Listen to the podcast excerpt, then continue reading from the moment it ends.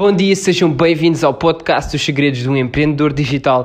Hoje vou começar por vos contar uma história, ok? Imaginem que vocês estão-se a iniciar no golfe uh, e, e, portanto, têm que comprar os tacos, têm que comprar a luva, têm que comprar todo o aparelho que está associado ao golfe, não é? Vocês naturalmente pensam, vou a uma loja de golfe, física ou, ou, online, e vou comprar aquilo que eu necessito. E eu sei que o vendedor, portanto, além de me vender os, os tacos, vai-me vender também o saco, Vai-me vender também as luvas, vai-me vender também as bolas, vai-me vender o kit completo. E a verdade é que muitas das pessoas que têm negócios online não pensam desta forma, ok? As pessoas fazem o upload. Se estivermos a falar, por exemplo, do, do e-commerce, de uma loja online, as pessoas fazem o upload dos produtos e pronto, e deixam a coisa assim um bocado à mercê. O que nós podemos fazer, e aliás, o que nós devemos fazer, é, não sei se vocês alguma vez fizeram compras na Amazon, presumo que sim, mas quando vocês estão na página do produto ou na página do checkout, portanto, ele oferece sempre a opção de adquirir um cross-sell, um upsell ou downsell, ok? E o que é que isto é? Portanto, se nós estivermos a ver uma máquina fotográfica, normalmente a Amazon diz, olha, não queres levar um cartão de memória também?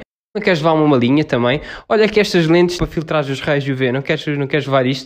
Portanto, isto basicamente é aquilo que se chama cross-sells, ok? Portanto, é uma forma de replicar essa experiência uh, online.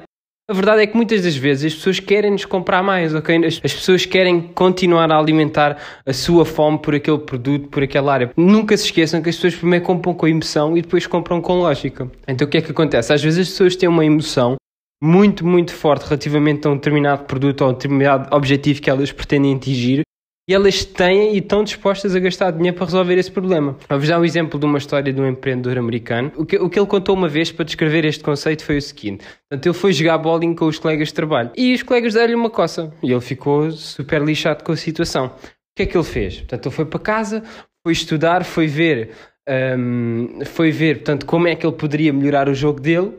E houve uma página que lhe disse assim: Olha, se compras esta bola de bowling com estas luvas e com este material todo, pá, tu, o teu shot, o teu, vais fazer strike sempre. Estou a brincar, não foi isso que ele disse, mas, mas o conceito é, é, é basicamente este, não é? Portanto, nós, e ele, ele comprou tudo o que podia comprar dentro do mundo do bowling, porque ele tinha uma emoção tão forte que ele precisava de saciar, ok? De não ser bom o suficiente, de não conseguir derrotar os seus colegas de trabalho, que ele foi para casa e gastou dinheiro à parva em equipamento de bowling. Ou seja, as pessoas primeiro compram com emoção e depois compram com lógica. Outro exemplo que eu vos posso dar disto é, por exemplo, quando vocês vão comprar algo, Uh, por exemplo, seja ele, seja ele um, um, computador, vocês experimentam comprar com emoção.